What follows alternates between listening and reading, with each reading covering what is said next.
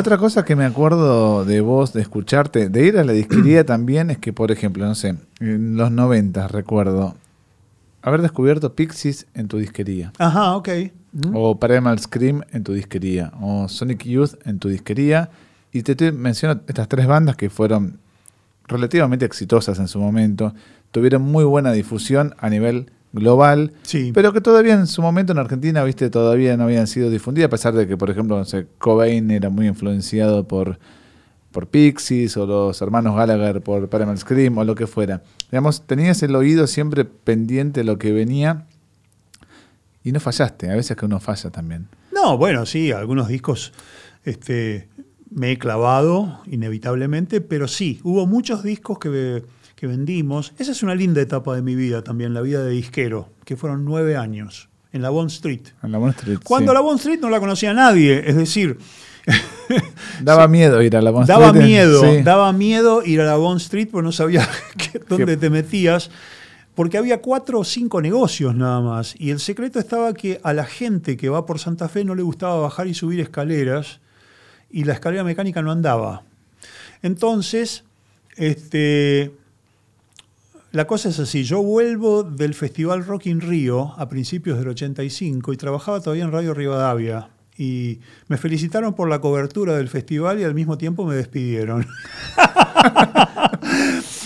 Este, fue- parece irónico, pero fue así porque había cambiado la administración y toda la gente que estaba ligada a la vieja administración para afuera. Nadie le preguntaba si sabía hacer su trabajo, no, para afuera.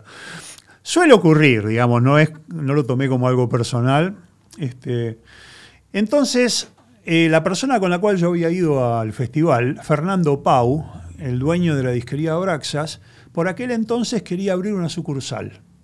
Y me sugirió, al ver que me había quedado sin trabajo y qué sé yo, me sugirió abrir una disquería. Y me dijo, yo te doy el know-how, este, vas a tener que hacer un sacrificio, vamos a tener que elegir algunos discos de tu discoteca y otros de la mía para poner los primeros discos de la disquería. Porque eran disquerías de compra, venta, canje, o sea, se vendían básicamente discos usados de muy buena calidad, pero usados. Después fuimos comprando nuevos al exterior y a la Argentina, qué sé yo, y se transformó en una operación mixta. Pero en mayo del 85 empezó la disquería Tabú. También tenía el nombre de un disco de Santana. Abraxas y Tabú. Y fue fueron años de gran aprendizaje. Y yo, claro, lógicamente trataba de que la disquería tuviese un muy buen catálogo, pero que tuviera muchas cosas nuevas. Y ahí es donde pedíamos al exterior a una disquería inglesa que se llamaba Gema, pedíamos este, Sonic Youth, los Pixies, eh, otras bandas de la época, Throwing Muses, el post-punk y los sellos gourmet ingleses como 4AD. Yo creo que fuimos los primeros en traer Bauhaus, Cocteau Twins y todo eso. Y empezó a haber un público que lo pedía. Y se dio otra vez una correspondencia, este, me acuerdo, porque yo seguía trabajando en radio. Yo seguía trabajando en algunos programas este, haciendo micros o lo que sea, y pasaba alguna de esa música. Entonces también tenía, había una correspondencia en el sentido de que despertaba por un lado la, la demanda y tenía los discos para vender, pero no lo hacía de una manera calculadora, simplemente era parte del, del- del trabajo de todos los días. Y fue una época en que ya se había terminado Expreso Imaginario, pero Enrique Sims había hecho Cerdos y Peces. Entonces era una revista ideal para poner notas de, no sé, Birthday Party o de Cocteau Twins, el sello 4AD. O sea que de alguna manera seguí vinculado a la vida periodística. Pero la, di- la disquería demandaba una atención constante y Fernando fue un gran maestro. de- los consejos que me dio me enseñaron mucho acerca del cliente, de la relación cliente-vendedor. me acuerdo de una frase maravillosa que me dijo el primer día, dos o tres frases. Una era, no hagas club. O sea, la disquería no es un club de amigos. Viene el cliente, te ve rodeado de dos o tres amigos, en gran charla y dice, uy, yo molesto, mejor me voy. Y no compra. Después me decía, acordate de esto, el cliente va a hacer todo lo posible por no comprar. Vos tenés que persuadirlo de lo contrario. Y una tercera que me parece maravillosa, que yo la recomendaría a todos los que venden, si viene un cliente a comprarte, vamos a suponer, Atom Heart Mother de Pink Floyd, no le digas, Ah, y de paso tengo Animals y tengo eh, Medal y tengo Obscure by Clouds porque lo confundís y por ahí te dice, ah, bueno, bueno, bueno, vuelvo, vuelvo en cualquier momento. No, no, no. Vendele primero el disco que te vino a comprar y cuando se va y está por el pasillo, asomate y decirle, y va a haber más cosas de Pink Floyd o te busco más cosas. Así vuelve. Fernando no en vano tiene Abraxas desde el año 83. 83 es un modelo de supervivencia. Bueno, al, perdón, al mismo tiempo, digo, vos cerraste en el año 94. Sí. ¿No? O por ahí, si la, memoria no me falla. Sí. Que fue la época del auge del CD, o donde por lo menos ya se había establecido como un formato de consumo eh, global, básicamente. ¿Por qué cerraste? ¿Por qué no volviste a, recuperar el, local? ¿No fue tu intención? Mira, fue así. Eh, nosotros empezamos a trabajar CDs en el 90. Pero al poco tiempo, disquerías como Musimundo, Tower Records se instaló en la Argentina en aquel momento y parecía que iba a arrasar con todo. Musimundo empezó a traer discos muy, CDs muy baratos y ya uno de los fuertes de la disquería, que era el vinilo raro, dejó de ser raro porque todas las compañías empezaron a reeditar todo en CD. ¿Entendés? Te doy un ejemplo clave. Tim Buckley, un artista de culto. Nosotros teníamos los vinilos, se vendían muy bien y se vendían caros incluso porque no había. Y de repente Electra edita todo Tim Buckley, ¿entendés? En CD. Entonces este, fue una combinación de una competencia muy fuerte de las grandes cadenas y también el hecho de que mm, eh, hubo vaivenes económicos importantes también, hubo varias cosas. Pero también hubo un desencanto mío. O sea, yo estaba muy contento hasta cierto momento y hubo un momento en que empezó a cambiar el público. ¿Entendés? Empezó a haber como un desgano del cliente. No obstante, yo la piloteé hasta el 94, empezamos a traer música eh, de grupos más raros, por ejemplo, de rock in opposition, el rock progresivo europeo, cosas que en la Argentina se veían poco, o sea que le busqué la vuelta. Y en un momento dado, con mi esposa, con Noemí, que me había apoyado mucho en, todo esto del negocio, yo ya me había independizado a esa altura de Fernando, tenía, la disquería pasó a llamarse Fénix. Este, me di cuenta de que había perdido un poco el entusiasmo, que tenía ganas de volver al periodismo full time, o tenía ganas de hacer otra cosa. Y entonces mi empleado de entonces decidió seguir. Yo tenía una pequeña deuda con él que no era importante y dije, bueno, ok, cancelemos la deuda y este, me llevo 100 discos a elección y te dejo la disquería. Y así fue. Lo único que lamento es haber dejado dos parlantes Lea que eran maravillosos, que eran míos los dejé con la disquería. Fue un error grave. Como parte de pago. No, los dejé más que nada porque me daba vergüenza dejarlos sin música, pero él podía haber puesto dos parlantes cualquiera. Este, la cuestión es que mm, yo creo que esos nueve años fueron de muy buen aprendizaje, pero no tuve la necesidad de volver a ser comerciante, de ser vendedor. Fue una experiencia que me enriqueció, pero me satisfizo. Qué loco digo, porque lo único que te falta a esta altura, por lo que me venís contando, es que hayas comprado un instrumento, porque escribiste, hablaste, musicalizaste, tuviste disquería, viste shows, eh, presentaste shows, o fuiste parte de shows como invitado, también arriba del escenario.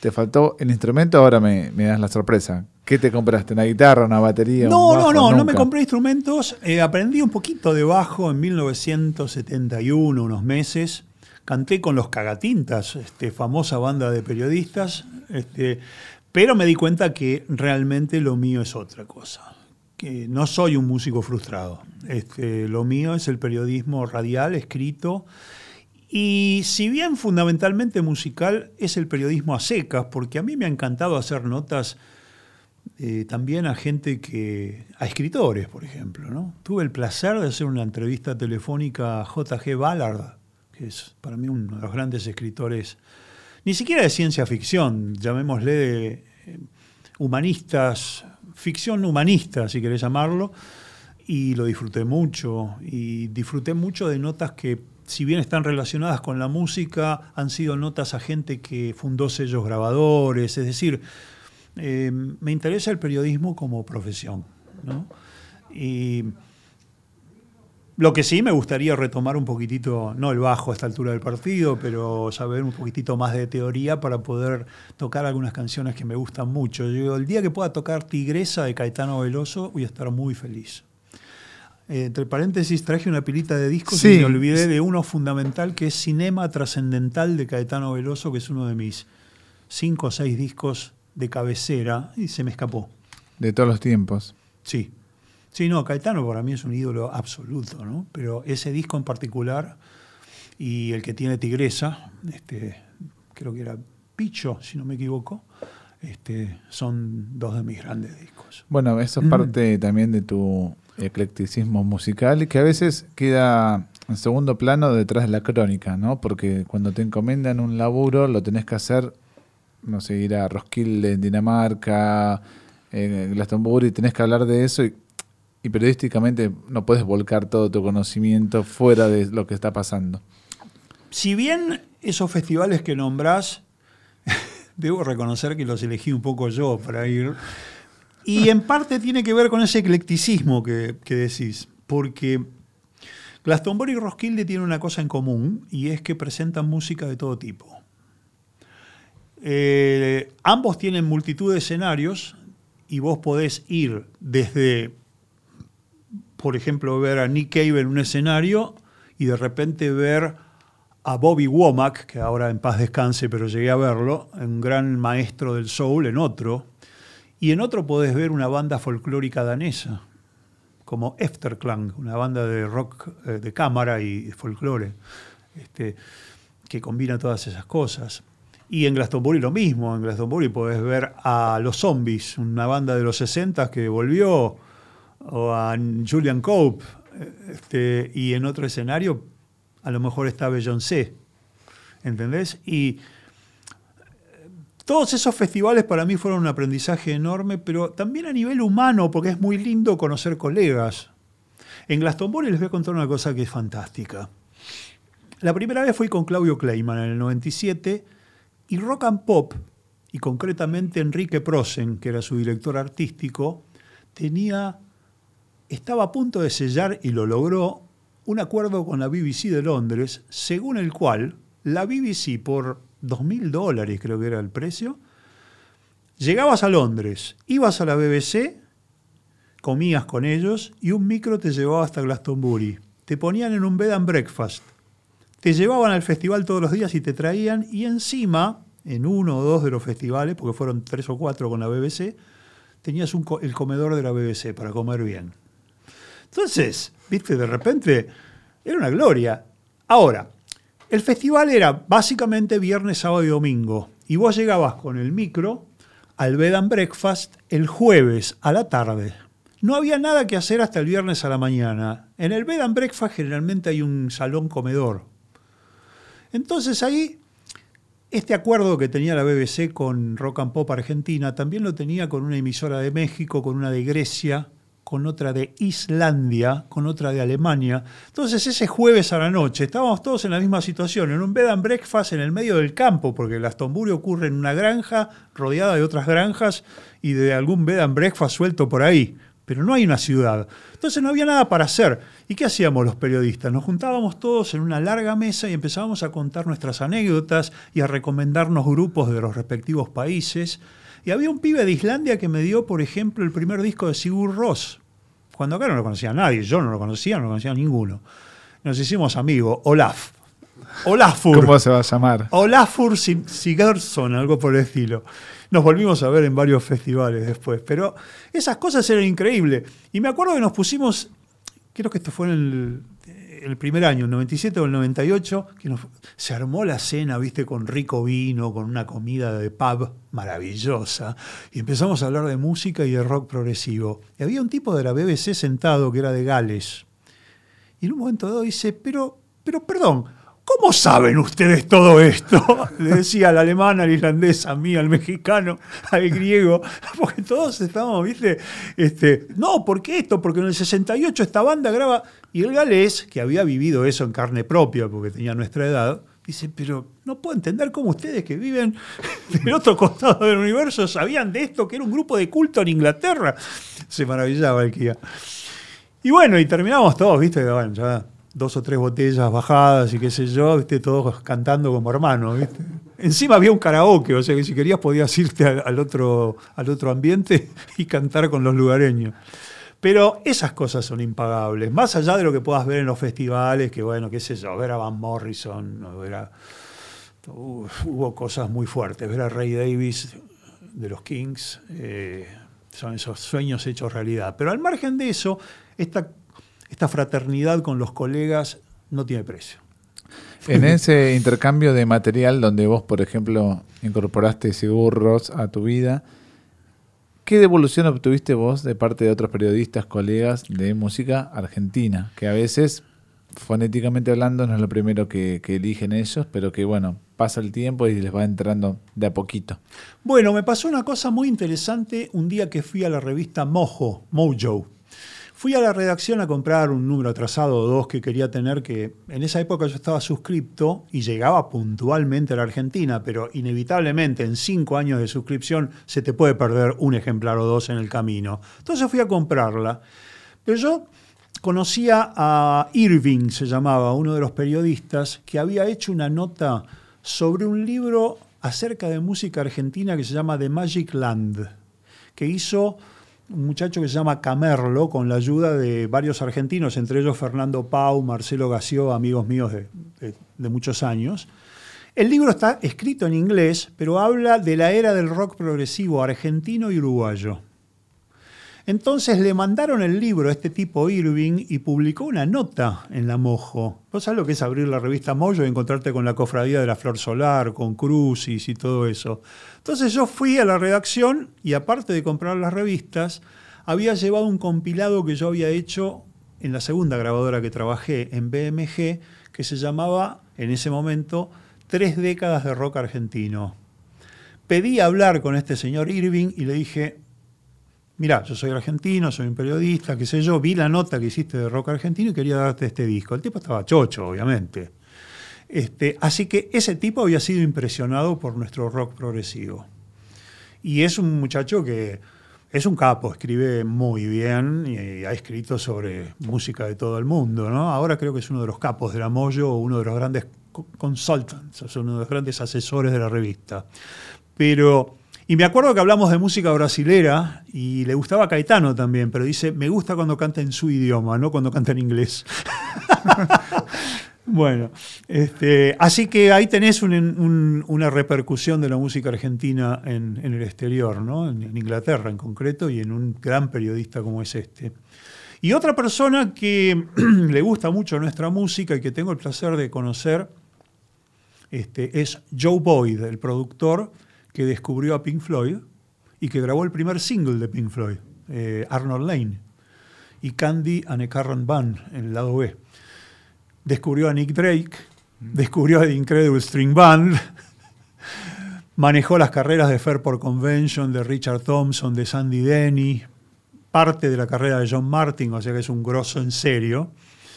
Y el tipo resulta que es fanático de Gardel. Pero no de todo el Gardel, del Gardel con guitarras. No le interesa el bandoneón. Y bueno, y, este, y yo me acuerdo que fui a entrevistarlo a su, a su grabadora, porque él tiene una grabadora llamada Hannibal, tenía, que editó unas cosas maravillosas, porque después se interesó en la música del mundo, la world music. Grabó en los Balcanes, grabó en Cuba, grabó en un montón de lugares a gente de mucho talento. Entonces, yo le hice una nota para una revista argentina que se llamaba Esculpiendo Milagros, de Norberto Cambiaso, un tipo que respeto mucho, colega y amigo. Y habló de todo. Habló de Incredible, habló de Pink Floyd, de cómo se lo virlaron a Pink Floyd después del primer single. Este, habló de Nick Drake, bueno, de todo.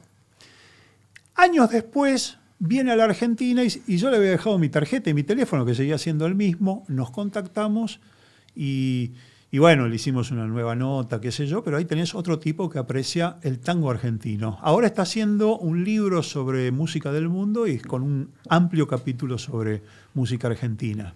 Es amigo de la chicana, es amigo de Lito Nevia, o sea que está bastante bien al tanto de todo el proceso de nuestra música. Bueno, antes de meternos en los discos que trajiste, que me parece que dan para hablar y largo para largo, Eh, me gustaría saber también en qué momento y qué bandas particularmente que viste en vivo captaron tu atención y dijiste, ¿de dónde salieron estos pibes? Y eso después terminó en algo más a nivel popularidad, porque bueno, a veces nosotros nos encandilamos con un grupo y a nivel popular no pasa mucho y es difícil después defenderlo. Pero en momento decís, no puedo creer que haya sido testigo de este momento y esta banda después llegó a otro peldaño. Bueno, me pasó en el 2000 con Coldplay, porque en el 2000 se presentaban en Glastonbury en el segundo escenario. El segundo escenario es el escenario donde están los grupos que la gente, los organizadores piensan que están para cosas serias. En esa época Coldplay estaba por editar Parachutes, el disco debut. Y nunca me voy a olvidar de esto, que Chris Martin le dice a la gente, este tema que vamos a hacer ahora, dentro de un año, cuando volvamos, todos ustedes lo van a cantar a coro con nosotros. Mira la fe que se tenía el tipo y cantó Yellow. Y la memoria no me falla porque después le compramos a la BBC un resumen del festival y está esa parte donde él dice eso a la gente. Me acuerdo que terminó el show y ese año, el 2000, yo tuve una suerte especial, que me habían dado una credencial de fotógrafo y que tenía acceso a lugares donde normalmente no hay acceso y pude hacerle una nota a Martín. Y el tipo se veía con una confianza total. Y mirá que no los conocía, los conocía un puñado de gente. Bueno, no tuvo que esperar un año. A los tres meses me toca ir al Festival B, que organizaba Virgin.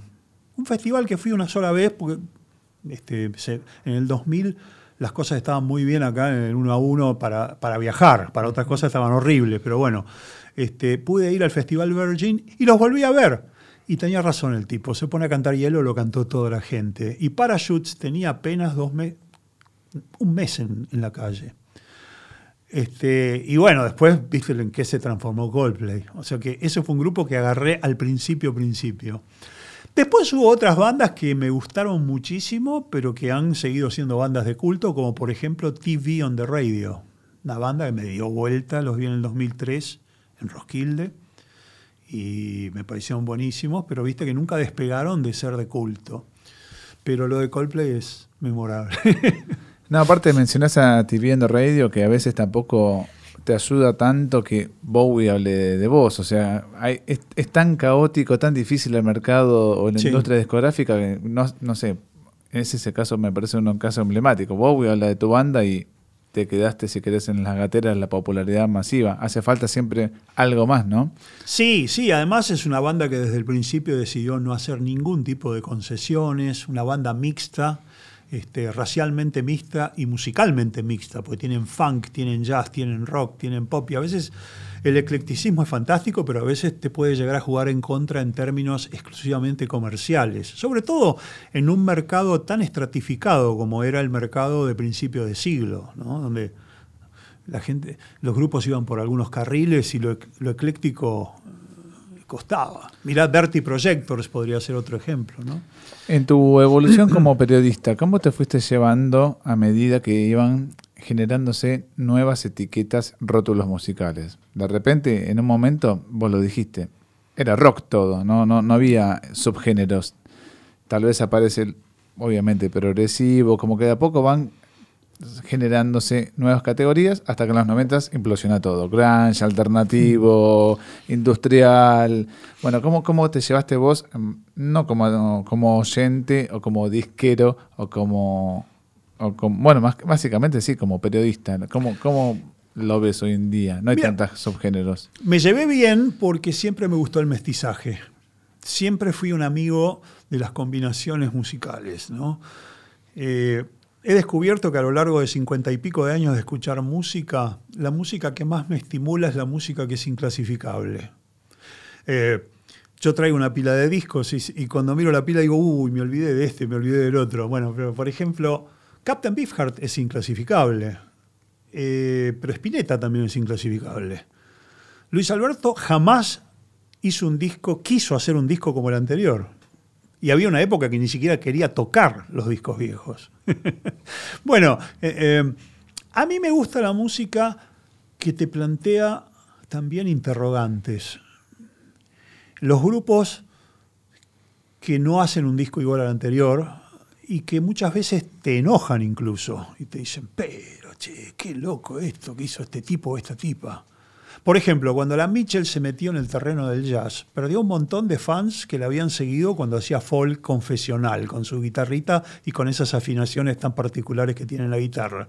Y con esas letras así muy, muy este, de la era de Acuario, ¿no? Y de golpe hizo un disco como Don Juan Reckless Daughter o como Mingus. Y viste, la gente dice, ¿con qué se come esto?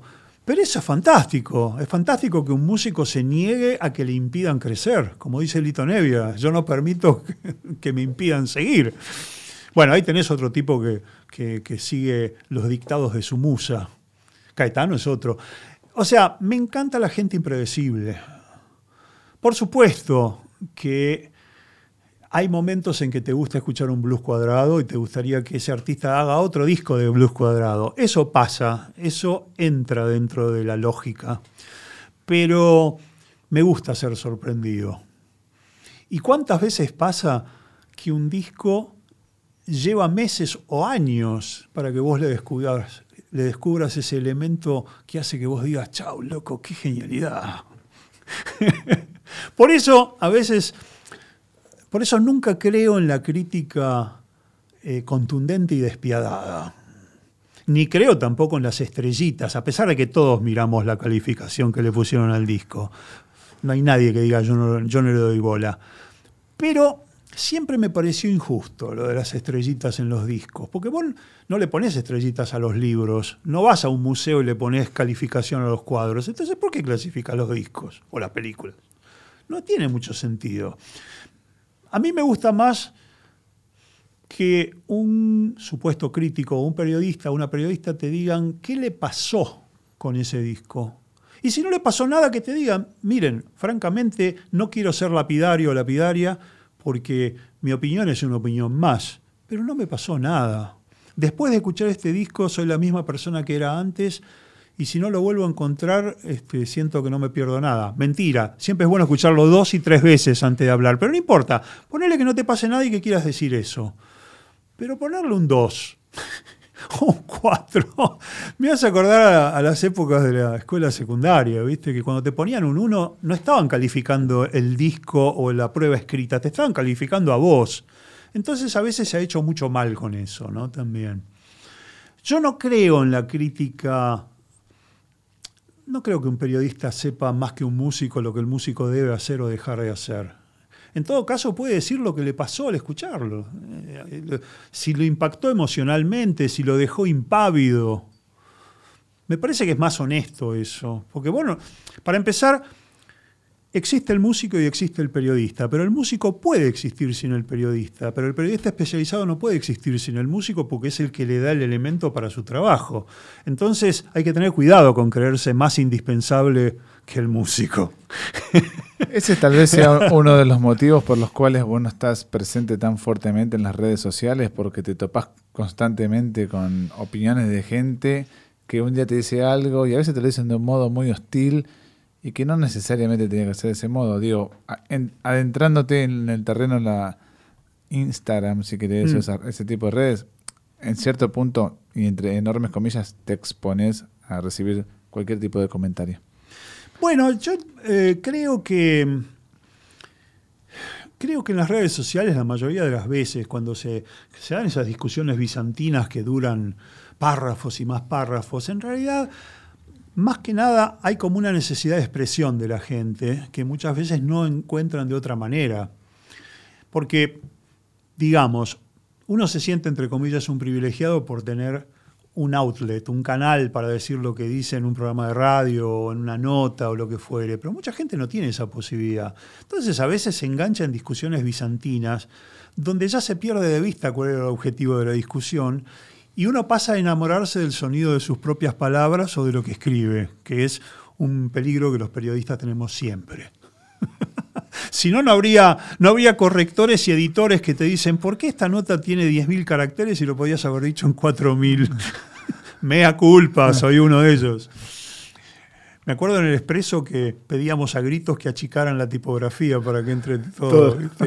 Y a veces se quejaba nuestro director y decía, no puede ser que todo sea cuerpo 6. Cuerpo 6 es un cuerpo chiquitito que apenas se puede leer. Pero eh, respondiendo un poco más concretamente a tu pregunta, pienso que a veces las discusiones se meten en terrenos bizantinos donde es como se dice en inglés, a peace contest, o sea, a ver quién mea más lejos. Para no decirlo de una manera más grosera. Este, así que me parece que mm, me gusta la frase de Bob Dylan, ella sabe demasiado como para discutir o juzgar. Una gran frase. Esta sí es la última antes de los discos. ¿Pensás que a lo largo de tu trayectoria, de tu laburo y tu profesión, dejaste un legado, te lo hace saber la gente, lo, lo recibís, eh, van casi, mismo lo dijiste vos, cincuenta y pico de años de escucha, pero casi paralelamente de trayectoria, cuarenta y largos. Y calculo, y me proyecto a mí como hombre de acá algunos años, que en algún momento algún tipo de caricia, algún tipo de mimo, de reconocimiento, está bueno como que lo que hiciste no tiene por qué ser reconocido constantemente, pero que se te acerquen y te lo digan.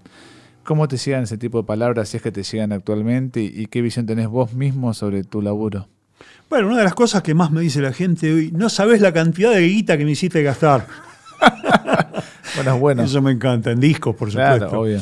Eh, eso es un lindo feedback. Este, pero yo creo que si pude haber estimulado la curiosidad y la capacidad de asombro de la gente en descubrir nueva música, pero también descubrir nuevos libros o nuevas películas, porque eh, mis programas están muy vinculados a varias ramas del arte, me parece que eso me hace sentir satisfecho. Eh, haber ampliado el horizonte de curiosidad de la gente. Después que lo que yo haya recomendado les haya gustado más, menos, bueno, eso depende de la persona, ¿no?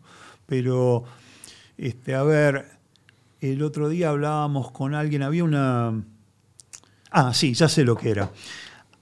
Una oyente de la trama celeste me decía, le hiciste un reportaje a Gustavo Gregorio, que hizo un disco argentino llamado Rock Argentino en Estado Sinfónico. Agarró los temas de la primera época del rock argentino y los grabó en lo posible con los autores e intérpretes originales y cuando no se podía con músicos afines. Y después le puso un arreglo sinfónico con la orquesta de Kiev. Entonces vino Gustavo al programa, hicimos una nota y a esta piba, a esta oyente, le encantó. Y gracias a eso fue a ver el, recital donde presentó, se presentó la obra en el Coliseo hace de estos dos años. Y quedó encantada. Y para ella fue una revelación. Bueno, eso es una recompensa. ¿Entendés? Eh, ese tipo de cosas, que vos ayudes a que alguien descubra algo que fue importante en su vida. Y después los demás, los premios, si hay premios al programa o a lo que sea, son muy bienvenidos. Yo no creo, no, no, no me interesan los premios. Sí, sí, me interesa, me encanta. ¿Cómo no? Me encanta que, que me inviten a los premios, que me den de comer. Y Gané pocos, pero me postularon por unos cuantos. Bueno, ahora sí, los discos. Y el primero me sorprende y me retrotrae a esas imágenes que te decía a la disquería y viendo que vos tenías la música que estaba por venir, que es básicamente lo que tenés entre tus manos. Este es Dry, es el primer disco de PJ Harvey, que para mí es una de las grandes intérpretes contemporáneas porque sigue grabando, sigue muy activa y es otra de esas artistas que, que continuamente se renuevan entró en la historia. Ella proviene de un lugar que se llama Yeovil, eh, muy cerca de Glastonbury, justamente, y, este disco es del año 92. Y es uno de los grandes discos de los 90 que no entra dentro de lo que sabemos de los 90 ingleses, que siempre pensamos en el Britpop, pensamos en Oasis, pensamos en Blair, en Suede, y está todo bárbaro, pues son grandes bandas, pero esto es otra música, una música de una cantautora eh, que fue feminista sin, levantar la bandera, que lo, hace en sus letras, lo hace en su actitud y al mismo tiempo tiene como un análisis social muy punzante y una voz divina. una gran personalidad. Pero sin embargo trajiste el primero y para mí justamente en lo último es donde demuestra esa evolución que vos mencionaste, ¿no? Por ejemplo, The Six Demolition Project, ese tipo de discos donde Y- No hay una banda convencional detrás. Eh, bueno, eso lo pude ver por suerte en el 2016. Ella leyó una proclama anti-Brexit antes del concierto, después entraron todos los músicos de trajecito y después vinieron acá. Y un recital en Cruz Fest. Ciudad, ¿no? Sí. Fue tremendo. No, no, me gusta todo, pero este disco tiene algo especial porque fue el descubrimiento. Ok. Y tiene un tema que para mí está entre mis 100 temas, que es Sheila Nagig. Un disco Vamos, precioso. vamos al, al- al número 2. Bueno, esto es Spinetta Landi y sus amigos, no es la tapa original. La tapa original se la tiraron a Luis Alberto. Eh, se separa Almendra y Luis Alberto Spinetta hace un disco experimental con música tribal y con música adelantada a su época y con una poesía descarnada. Ese disco se iba a llamar Spinetta Landi y sus amigos. Él deja listo el disco, donde colaboran Papo, Miguel Abuelo y gente que no era de músicos, pero que colaboraron, eran amigos y se va a Europa. La grabadora le tira la tapa que él había hecho con marcador y hace una tapa que se llama Almendra. Y con la foto de todos los almendra, y se ganaron un juicio que perdió la compañía con toda justicia. Y me parece un disco adelantado a su tiempo, un disco experimental, este, y un disco que hay que ir descubriendo de a pocos. Y tiene el tema La búsqueda de la estrella, donde el flaco tiene una de esas grandes frases por las cuales se lo recuerda, que es, después de todo, tú eres la única muralla. Si no te saltas, nunca darás un solo paso. bueno, este es un disco de Grateful Dead que amo. Después de la primera etapa, donde eran una banda muy acidulenta y muy de zapadas eternas y muy psicodélica, eh, profundizan sus raíces con la música folk de su país y las armonías vocales y hacen un disco de canciones que es Working Man's Dead. El primero de dos álbumes increíbles del año 1970. Después graban American Beauty, que es igual o mejor. si- yo no creo en mejor o peor, pero es de una calidad superlativa. Esto es un disco de John Martin, que no es ninguno de los que generalmente recomiendan los que, los que tienen la discografía de John Martin, que te van a recomendar Solidaire o One World. Pero este disco que se llama The Church with One Bell, o sea, la iglesia con una sola campana, es un disco descarnado y es un disco de un pathos, de una, ¿cómo te puedo decir? De, un- de una entrega total, ¿no? Y tiene una versión increíble de, varias versiones increíbles, The Sky is Crying de Elmore James, Strange Fruit, el tema que hacía Billie Holiday, y un tema de Randy Newman que me encanta, que es la canción de Dios, God's Song, entre otras maravillas. Clics modernos. Bueno, la pentalogía de Charlie de los ochentas es impagable. Para mí, esta es una frase que he repetido más de una vez, pero la creo a pie juntillas. Si acá sucediera Fahrenheit 451 y se quemaran todos los libros de historia, se podría reconstruir la historia del último medio siglo de Argentina escuchando los temas de Charlie desde sui generis hasta random. Y este disco, Clicks Modernos, es un gran retrato de los ochentas para mí. Y fue hecho pensado en Nueva York, que creo que fue el primer viaje de Charlie a Nueva York. Y yo creo que muchas veces se ve muy bien el país de uno desde afuera, como le pasó al escritor James Joyce, que escribió el Ulises fuera de Irlanda. Y, habla de un día en Dublín. Bueno, esto es un poco así, ¿no? Hay temas como Bancate ese defecto, donde Charlie habla de los cambios en los ochentas y del hedonismo y al mismo tiempo del defecto de los argentinos. Eh, no soy un extraño, no me dejan salir, en fin, es un disco, es un clásico. Y cuando hablo de la pentalogía me refiero a Yendo de la cama al living, clics modernos, piano bar, eh, parte de la religión y filosofía barata y zapatos de goma. Y me como cómo conseguir chicas, porque me parece que no está a la altura de esos otros cinco. No es un mal disco, obviamente, pero esos cinco discos me parece que pintan muy bien al Charlie de los ochentas, ¿no? Y, y a la música que se hacía acá. Incluso eh, hablando de, de New York y esta etapa de, de Charlie, ¿no? Que el, el ojo ajeno a veces refleja mejor que el propio. Incorporando nuevos sonidos para lo que era la música argentina, ¿no? O sea, incorporando nuevas tecnologías también, si se quiere. Sí, sí, porque fue un disco donde Charlie captó, yo creo, la. Por un lado, captó la sensibilidad de la New Wave y por otro lado también eh, plasmó toda esa música que a él le encantaba. Por ejemplo, toda esa el virtuosismo de Larry Carlton, eh, toda la onda de Steely Dan que él tenía en la cabeza. Entonces hay como, hay como una musicalidad que es la combinación de dos cosas que a él le gustaban, de una cosa que a él le gustaba mucho con una cosa que empezaba a descubrir a fondo, que era la New Wave.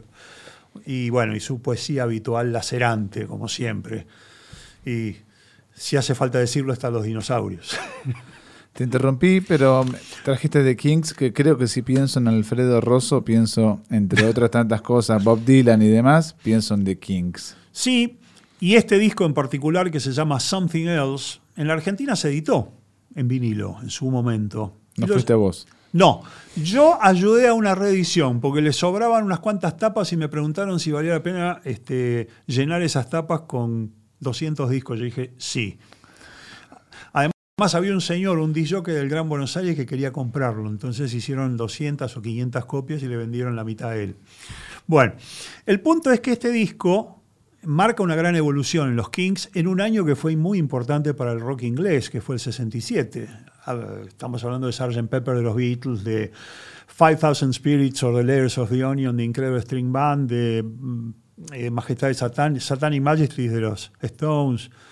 Bueno, este disco sale en el 67 y para mí es una condensación de las mejores composiciones de Ray Davis acerca de la sociedad inglesa. Tiene temas como El soldadito de lata, que se burla de la formalidad de los militares ingleses. Tiene temas como Two Sisters, donde habla de una hermana hippie y otra hermana ama de casa y la rivalidad y la envidia y al mismo tiempo la, bueno, las relaciones que se dan.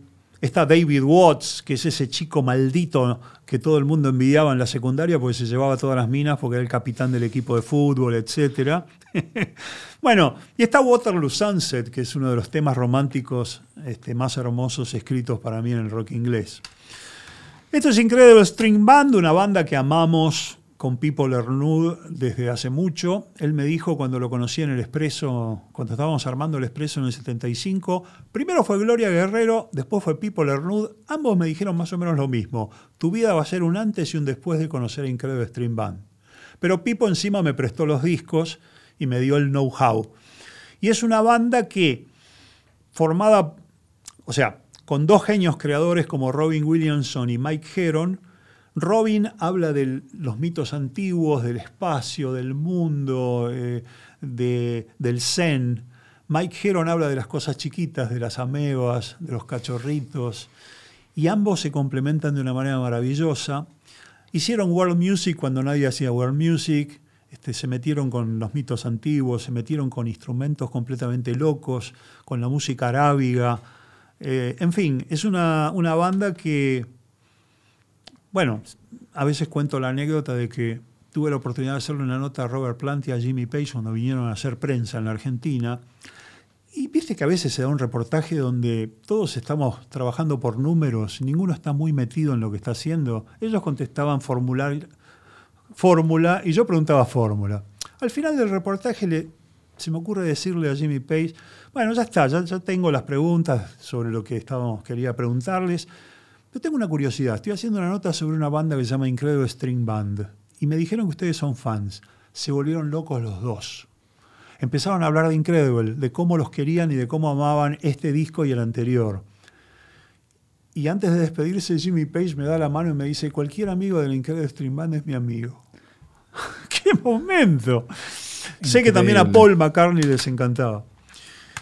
Esto es Ejira o Ejaira de Johnny Mitchell, un disco extraordinario donde toca Chaco Pastorius, por ejemplo, donde toca Lyle Mails, el piano, si no me equivoco. Bueno, el punto es que es un disco que ella hace después del final de un romance, se va por todo Estados Unidos con unos amigos desde la costa oeste hasta Nueva York y después sigue el camino sola volviendo por abajo, por Miami, por Nueva Orleans a, a Los Ángeles. Y mientras tanto va parando en moteles y en lugares donde no la conocen y va escribiendo las canciones de este disco, que es un disco existencialista y confesional, pero con una música atrapante. Tenés blues, tenés acercamientos al jazz, tenés canciones inclasificables. Es un diario de ruta y es profundamente este, confesional, pero en un sentido, no, no el cliché de lo confesional, ¿viste? esa cosa ya remanida, sino eh, hablando de los objetivos que puede tener en la vida una persona y de los obstáculos que tiene para llevar adelante las cosas que se propone. Imposible escucharlo sin letras, básicamente. Imposible escucharlo sin letras. Eh, no es para llevar agua a mi molino, pero fue un honor editarlo en la Argentina en vinilo y haberle dejado las letras. Yo trabajaba en una compañía donde no cortaban las tapas. Eso es fantástico. Increíble, sí. En este país es algo que no sucede. No, no, y ahí es que el presidente no quería cortar las tapas, decía ponerle una serie levemente más cara. Entonces vos pagabas dos mangos más, que no era una diferencia importante, pero tenías el disco completo como tenía que ser. Bueno, es obvio que podría haber elegido 25 discos más, pero quise elegir este de Crosby, Stills and Nash porque soy un enamorado de las grandes armonías vocales siempre. Si esas armonías vocales están vinculadas a una poesía quemante, socialmente urticante y divertida al mismo tiempo, perfecto. Y este es un gran disco. Crosby venía de los Birds, Steven Stills venía de Buffalo Springfield y Graham Nash había cruzado el Atlántico y se había dejado a los Hollies, donde había tenido seis años de éxitos en singles, porque quería hacer una música nueva con estos tipos. Hicieron un disco extraordinario. Este, así que lo recomiendo cálidamente, el primer disco de Crosby, Stills and Nash. Hay una anécdota divertida acerca de la tapa, se los puede ver en un sofá, lo voy a sacar porque hay un cartelito que molesta, lo voy a sacar la tapa. Hay un cartel, hay un, un sofá, están afuera de una casa. Esa casa, me enteré ahora, que estaban por demolerla. Entonces el fotógrafo saca la foto, pero acá tenemos Nash, Stills y Crosby. O sea que no está en el orden del nombre, que es Crosby, Stills y Nash. se dieron cuenta, cuando vieron las pruebas, al otro día volvieron y la casa la habían demolido. y decidieron quedarse con la tapa como estaba. Es maravillosa, la anécdota está contada por Nash, no es una leyenda así apócrifa. Así que este, gran disco y gran tapa. Bueno, ¿qué puedo decir, Alfredo? Porque creo que mi gesto de, emoción y, y, de humor lo he evidenciado a lo largo de esta charla. Para mí ha sido un verdadero honor. Me quedaría semanas, años Gracias por seguir compartiendo este tipo de historias. La, música suena mejor contada por vos. Eso es algo que me ha pasado muchas veces. Eh, viene con, ese, pero no el, IVA mentiroso de valor agregado, sino que tiene esta, este, esta pulpa que le generás vos y suena mejor. O si no, suena incompleta. bueno, muchísimas gracias. Yo la verdad que este, he pasado un tiempo maravilloso. Se me fue la noción del tiempo, lo cual significa que la pasé muy bien. Bueno, gracias, estás invitado como siempre, ya sabes, las puertas están abiertas. Fue Alfredo Rosso en esta nueva emisión de Diálogos Sonoros, para nosotros fue un honor. Agradezco especialmente a la gente de Filtros Argentina que nos acompaña en cada emisión, a Rama Vega que nos está operando y el Boom Rec donde grabamos esta emisión. Gracias Alfredo, nos vemos la próxima. Hasta la próxima.